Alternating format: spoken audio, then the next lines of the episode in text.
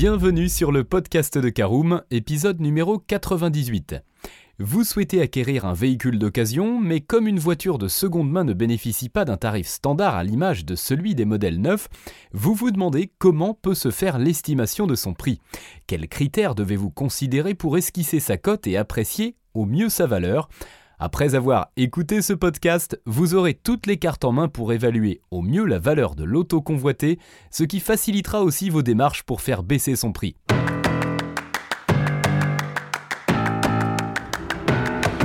Bonjour et bienvenue dans un nouvel épisode du podcast de Caroom, le podcast dans lequel on vous partage notre expertise dans le domaine de l'automobile. Mandataire, voitures neuves et d'occasion, importation, démarches administratives, essais, bons plans et nouveautés, on décortique tous les sujets ensemble pour répondre au mieux à toutes vos questions sur l'automobile. Caroom, c'est un comparateur de voitures neuves, d'occasion et de leasing, mais aussi un guide d'achat qui vous accompagne et vous conseille dans toutes vos démarches automobiles. Bonjour à tous et ravi de vous retrouver pour un nouvel épisode de votre podcast automobile préféré Caroom. Dans ce podcast, en première partie, nous parlerons de la comparaison entre les offres sur Internet. En deuxième partie, nous verrons les renseignements possibles à prendre sur une cote automobile. En troisième partie, nous verrons le prix garage contre le prix particulier. En quatrième partie, nous parlerons de la prise en compte du moment de l'achat. En cinquième partie, nous verrons s'il faut considérer ou non les accessoires. Et nous terminerons ce podcast par l'essentiel des éléments à retenir. Allez, c'est parti, je vous propose tout de suite d'ouvrir notre premier chapitre qui traite de la comparaison des offres auto sur Internet. Pour estimer la valeur d'un véhicule, commencez par prendre connaissance des différentes offres disponibles sur Internet. En effet, vous trouverez sur les sites de vente d'occasion une multitude d'offres de véhicules de marques variées. Particuliers et professionnels proposent une large gamme de modèles avec des caractéristiques diverses, l'âge de la voiture, son état, son kilométrage, etc il y a de fortes chances pour que vous puissiez trouver une ou plusieurs offres comparables à celles qui vous intéressent. Vous vous apercevrez alors que compte tenu de ces spécificités, un même modèle peut faire l'objet de différents prix demandés. Il vous revient donc de recenser ces différentes annonces pour vous faire une idée de combien le véhicule convoité devrait vous coûter. Toutefois, n'oubliez pas de distinguer les prix demandés des prix de vente, une auto d'occasion part rarement au prix demandé. Pour compléter et terminer cette première partie, ne croyez pas le vendeur sur parole et vérifiez vous-même l'historique d'une voiture. Pour ce faire, rendez-vous sur le site carvertical.com. Voilà qui nous amène à notre deuxième partie qui concerne la cote automobile. En effet, outre la comparaison des offres, vous pouvez aussi recourir à des services qui référencent les cotes des modèles de véhicules d'occasion. Ceux-ci sont couramment utilisés par les professionnels afin d'établir les offres de reprise. Il s'agit le plus souvent de sites web qui prennent en compte la marque du véhicule, le modèle convoité, la date de sa première immatriculation aussi bien que des indications sur son état général pour évaluer sa décote. Attention, l'utilisation de ces outils est souvent payante. Parmi ceux-ci se compte l'Argus Automobile, la référence dans l'Hexagone pour les professionnels, ou la centrale, axée sur la moyenne du prix de vente sur la plateforme pour un véhicule donné. Toutefois, retenez que la valeur nette d'une auto dépend de plusieurs facteurs dont la plupart ne peuvent pas être quantifiés. En conséquence, les prix obtenus ne constituent qu'une estimation. Alors autre point important, c'est notre troisième partie, quid des différences entre prix garage et prix particulier.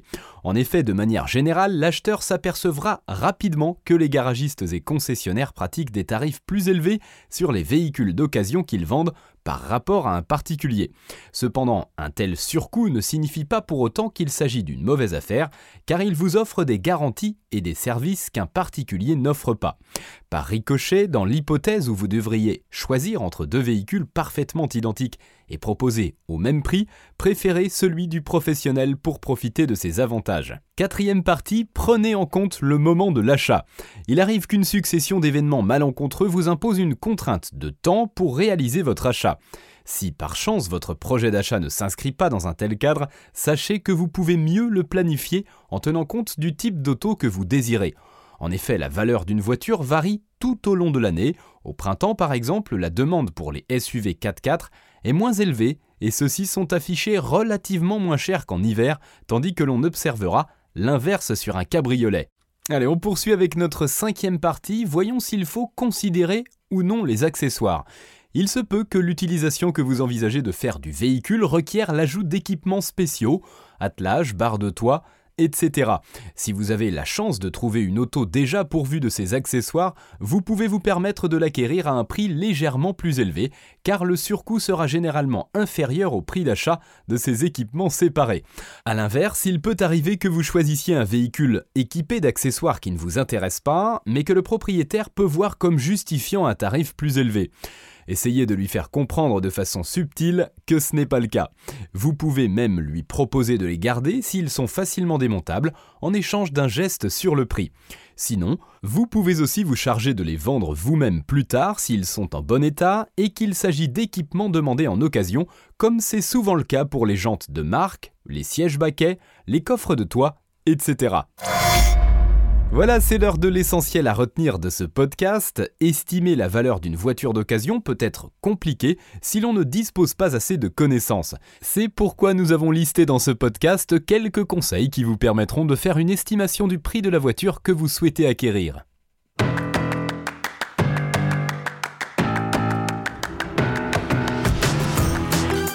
Et bien voilà, on en a fini pour ce 98e épisode. Si vous souhaitez avoir davantage d'informations, n'hésitez pas à aller lire l'article en entier. On a mis le lien dans la description, plus quelques bonus. Vous pouvez également le retrouver en tapant Caroom, estimé voiture occasion sur Google. Et si vous avez encore des questions, vous pouvez laisser un commentaire sur l'article ou les poser sur notre forum.